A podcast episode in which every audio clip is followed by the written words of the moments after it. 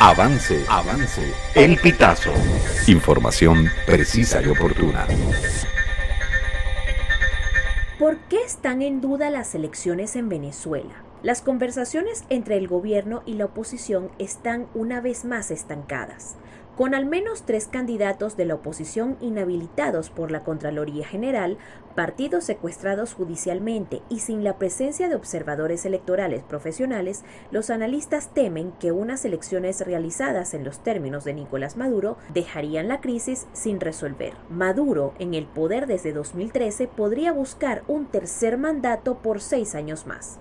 Entre tanto, la oposición venezolana definirá una candidatura de coalición el 22 de octubre, a través de unas primarias en las que participarán 13 políticos. La boleta en la que se definirá el abanderado para las presidenciales ya ha sido presentada.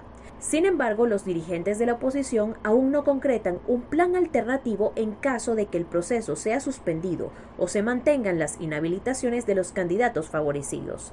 Entre tanto, organizaciones como International Crisis Group consideran que entre los principales peligros para las elecciones de octubre se encuentran que el proceso se convierta en una disputa partidista, que la participación sea escasa y que la candidatura recaiga en una persona ajena a la coalición que no se comprometa a mantenerla unida ni a buscar el consenso.